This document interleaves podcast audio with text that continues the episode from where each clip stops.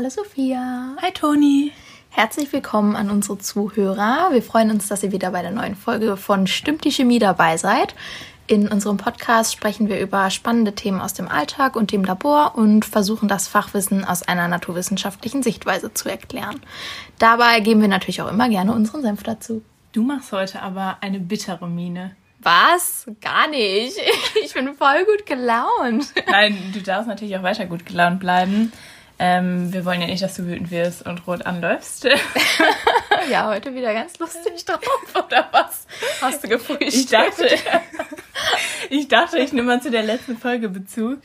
Ähm, aber nein, kennst du den Spruch nicht? Du machst aber eine bittere Miene, also oder eine bittere Miene machen? Ja, doch, klar. Guck, es gibt extrem viele Adjektive, die eigentlich den Geschmack beschreiben, aber die wir in einem ganz anderen Kontext verwenden. Ja, stimmt.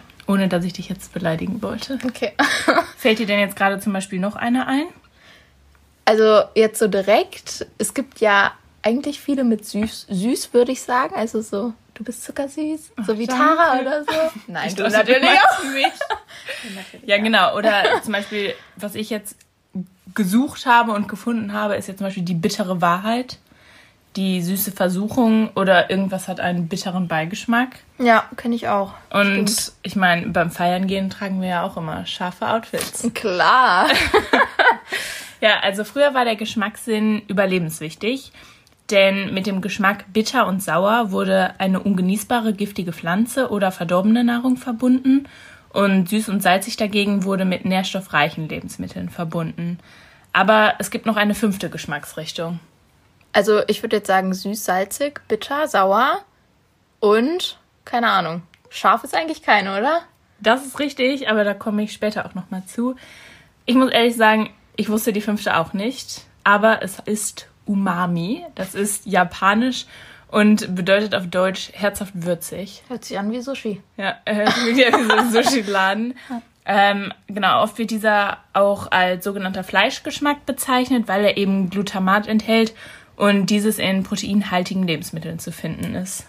Okay, das macht ja Sinn. Ich wüsste jetzt auch direkt nicht unbedingt einen Geschmack, der jetzt sowas Deftiges beschreiben würde. Also jetzt aus den anderen Vieren. Ja, aber ich fange jetzt nochmal von ganz von vorne an, bevor ich jetzt weiter darauf eingehe. Du kennst doch bestimmt diese Zeichnung, wo drauf abgebildet ist, an welcher Stelle welche Geschmacksrezeptoren sitzen, oder? Ja, genau, diese Zonen auf der Zunge, oder? Ja, genau, meine Liebe. Und das ist mein Mythos für diese Folge. Endlich wieder ein Endlich wieder. Mythos.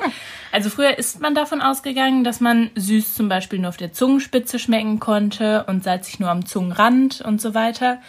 Aber das ist nicht ganz richtig so. Also im Zentrum der Zunge befinden sich weniger Geschmacksrezeptoren als am Rand. Aber die Rezeptoren für die verschiedenen Geschmacksqualitäten an sich sind dabei ungefähr gleich verteilt. Und eine einzige Ausnahme ist der Bittergeschmack, der ist hauptsächlich im hinteren Bereich der Zunge lokalisiert. Ach krass, ne, das wusste ich gar nicht. Ich glaube, das ist auch echt ein Mythos, der sogar echt ganz weit verbreitet ist. Ja, und nun wurde er von uns aufgelöst. Endlich. Aber auch nicht die ganze Zunge dient dem Schmecken, sondern auch nur ein kleiner Teil. Also wir schmecken mit den Geschmacksknospen, die in den Geschmackspapillen liegen. Essen wir jetzt zum Beispiel was Salziges, werden die jeweiligen Sinneszellen in den Geschmacksknospen aktiviert und der Impuls wird dann von den Nerven zur Großhirnrinde transportiert. Okay, und die Geschmacksknospen sind dann diese kleinen Erhebungen auf der Zunge? Ja, Oder? genau. Also in der Großhirnrinde werden dann die Geschmacksreize von Nervenzellen analysiert und via Botenstoffen wird dann entschieden, ob wir einen Geschmack als köstlich oder als widerlich empfinden. Und bei Schokolade denkt sich das Gehirn nur bitte mehr davon. Ja, das ist jetzt ein gutes Beispiel. Also bei Schokolade steigt dann im Gehirn auch die Konzentration von Endorphin. Das hatten wir schon oder auch nicht in unserer Zuckerfolge. so ähnlich. So ähnlich. Und das löst dann eben das Glücksgefühl bei uns aus. Ja, und da wir mehr Glücksgefühle wollen, müssen wir mehr Schokolade essen. Genau so. Ein erwachsener Mensch hat jetzt ungefähr über 2000 bis 4000 Geschmacksknospen und bei einem Säugling sind es sogar noch mehr als doppelt so viele. Und jetzt kommt das Spannende, finde ich. Diese Knospen werden nämlich alle zehn Tage erneuert. Aber je älter du wirst, desto langsamer wird auch dein Körper und er schafft es halt nicht mehr ganz so schnell hinterherzukommen. Das heißt, je älter wir werden, desto weniger können wir schmecken. Ja, genau so ist es. Also als Teenager hatten wir ungefähr noch 9000 Geschmacksknospen. Ach krass, das ist ja nicht so cool, wenn es immer weniger werden. Nee, aber dass die meisten ja trotzdem immer noch erneuert werden können, ist ja schon ganz gut. Ja, ich meine, wenn man sich halt regelmäßig verbrennt oder so, würde man irgendwann gar nichts mehr schmecken. Ja, ich habe auch früher mal meine Zunge an einen Eiswürfel gehalten. Oh, kacke. Ja, das ist auch nicht ganz so gut geendet. Ich bin etwas verzweifelt und habe dann einfach aus Reflex mir den Eiswürfel abgerissen. Aber leider ist nicht nur der Eiswürfel abgegangen, sondern auch ein Stück meiner Zunge daran kleben geblieben. Ey, Sophia, wieso erzählst du was? Du bist Also- so eklig. Danke. Ich will damit eigentlich nur sagen, dass ich halt trotzdem noch überall was schmecken kann. Ist dir sowas noch nie passiert, irgendwie an einem Eis im Sommer oder so? Also ich habe mir auf jeden Fall schon mal die Zunge verbrannt, klar. Und ich habe auch schon mal meine Zunge kurz ans Eis geklebt. Aber abgerissen habe ich noch nichts von meiner Zunge, zum Glück.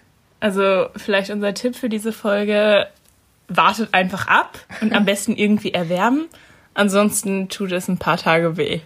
Ja, okay, wir hoffen einfach, dass uns das erspart bleibt. Genau, aber der Geschmack nimmt natürlich nicht nur im Alter ab, sondern der kann auch verlernt werden. Ach, durch falsche Ernährung dann, oder wie? Genau, also in Fertiggerichten sind ja super viele Aromastoffe enthalten und der Geschmackssinn gewöhnt sich dann daran und ein Kind weiß zum Beispiel nicht mehr, wie ein richtiger Pfirsich schmeckt, weil es nur den Geschmack von Eistee oder Pfirsichjoghurt kennt. Ach ja, da wären wir ja dann richtig bei RTL 2. Oh ja, diese ganzen schönen Assi-Sendungen. Genau.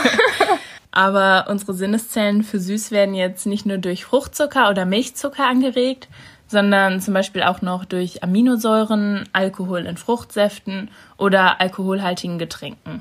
ja, in Wein oder allgemein in Alkohol ist ja auch immer mega viel Zucker drin durch die alkoholische Gärung. Ja, genau. Und sauer sind dann halt Sachen, die eine Säure enthalten, wie Zitronensäure oder Cola. Aber genau, neben den fünf Sinnen, die es bis jetzt gibt, wird noch an einem sechsten Geschmackssinn geforscht. Und zwar, einmal bitte Trommelwirbel, an dem Geschmackssinn fettig.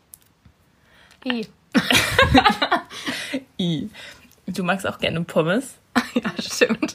Also früher dachte man, dass Fettig einfach von der Konsistenz und dem Geruch herrührt.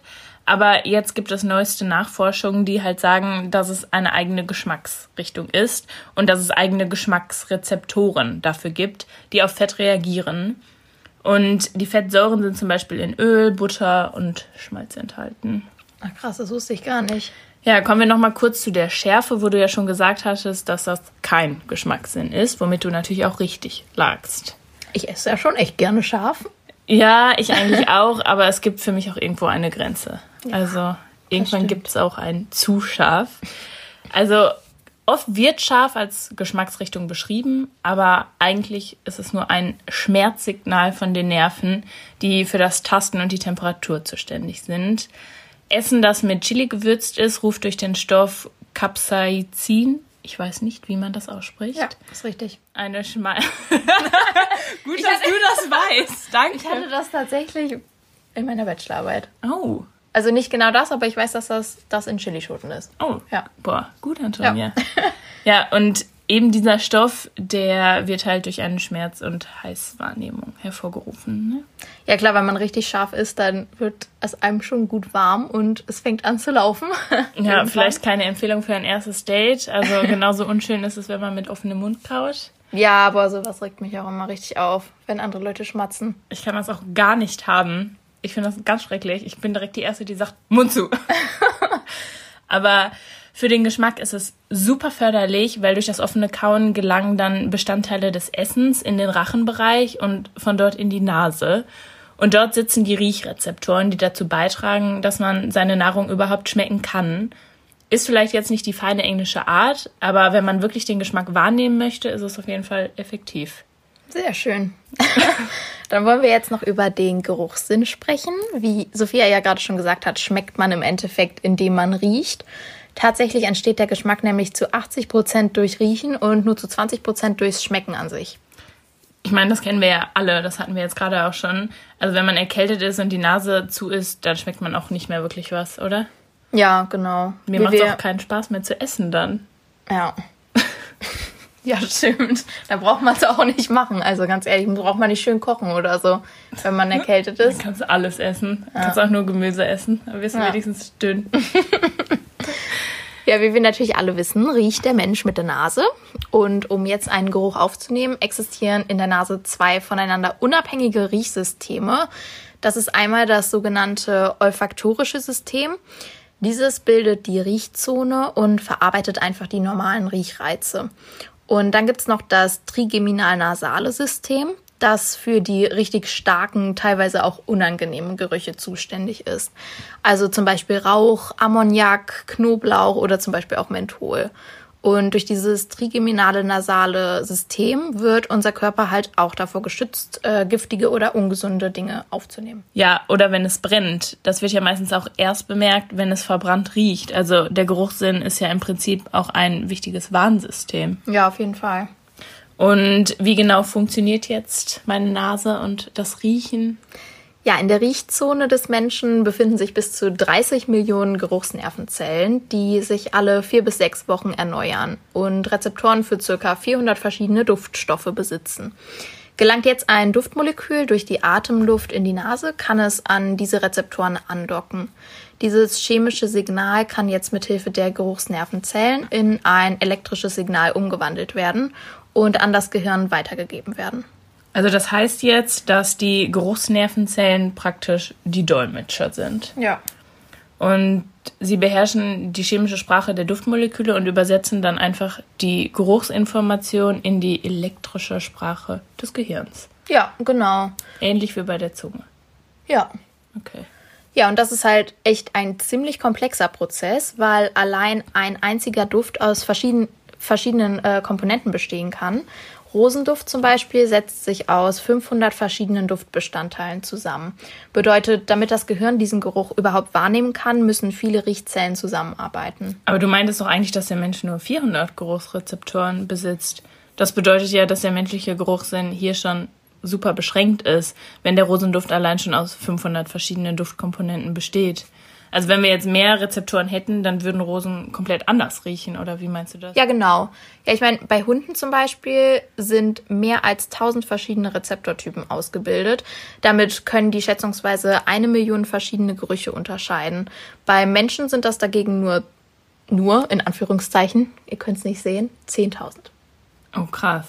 Aber ja, da müssen die Rosen ja noch besser oder noch intensiver einfach für Hunde oder vielleicht auch für allgemein für Tiere. Vielleicht auch schlechter. Wer weiß, vielleicht sind da Duftstoffe drin, die das einfach richtig natürlich kacke auch riechen. Ja, bestimmt auf jeden Fall voll anders.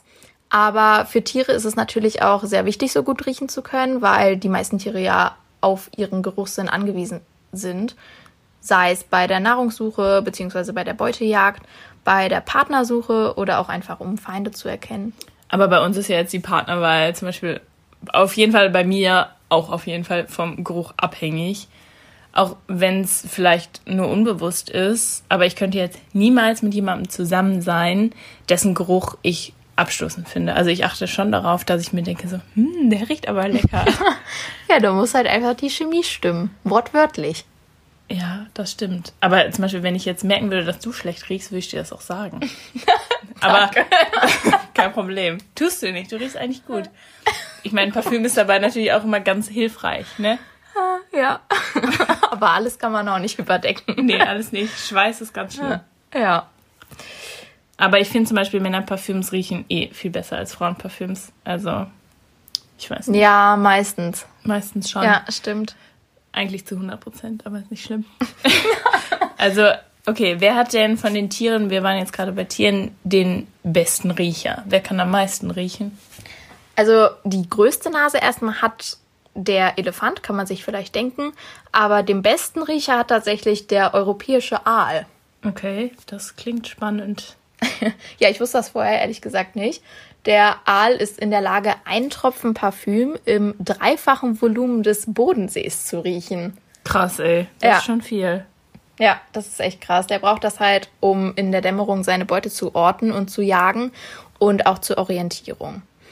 Aber zurück zum Menschen. Kennst du das, wenn du was Bestimmtes riechst und dann so voll die Erinnerung an diesen Geruch hochkommen? Ja, klar, aber ich meine, man weiß halt meistens, also ich, bei mir ist es so, ich weiß halt meistens nicht, woran mich der Geruch erinnert. Und selbst wenn ich wirklich eine Stunde darüber nachdenke und ich die ganze Zeit überlege, woher kennst du jetzt diesen Geruch? Ich weiß, irgendwoher kenne ich den, aber mir fällt es einfach nicht ein. Ja, das hatte ich auch schon mega oft. Das liegt einfach daran, dass wir Situationen häufig mit Gerüchen assoziieren und dieser bestimmte Geruch dann halt Erinnerungen auslösen kann. Das heißt übrigens Prust-Effekt also es ist eigentlich eher wie so ein Déjà-vu der Nase. Ja, genau. Stimmt. Aber dadurch, dass Gerüche halt immer so viel mit so viel assoziiert werden, kann es beim Verlust des Geruchssinns, also der sogenannten Anosmie, zu schwerwiegenden psychischen Problemen kommen.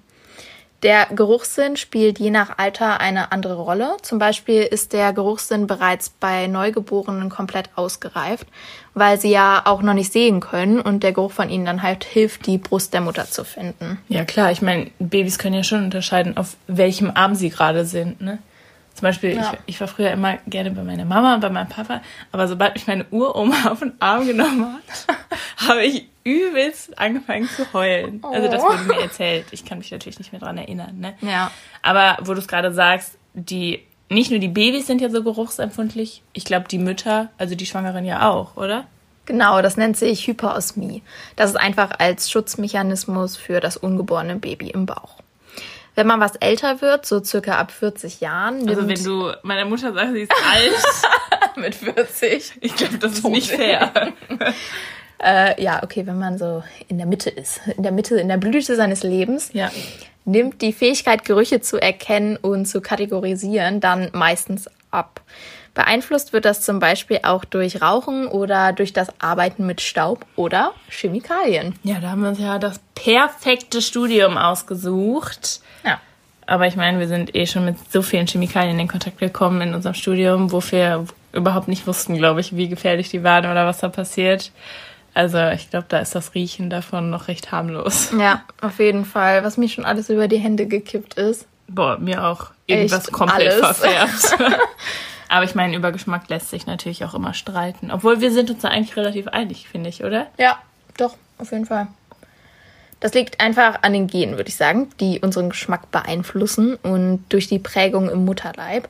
Scheinbar haben unsere Mütter uns viel gestillt, denn die Milch ist süß und dementsprechend bevorzugt man jetzt halt auch süße Sachen. Wer als Baby bitter schmeckende Milch bekommen hat, den stört später auch der bittere Geschmack nicht. Ja, na, das war's dann auch schon wieder mit unserer Folge. Ich habe auf jeden Fall viele neue Sachen erfahren, die ich vorher noch nicht wusste. Ja, ich auch. Ich wusste gar nicht, dass es fünf Geschmackssinne gibt und sogar noch an einem sechsten geforscht wird. Ich auch nicht, aber wie gesagt, für mich ist Fett auch irgendwie kein Geschmackssinn. Nee. Für mich ist Fett eine Eigenschaft. Ja. Oder? So. Pommes, Pizza, lecker, Öl, Butter. Alles, was gut schmeckt. Ja, fast. fast.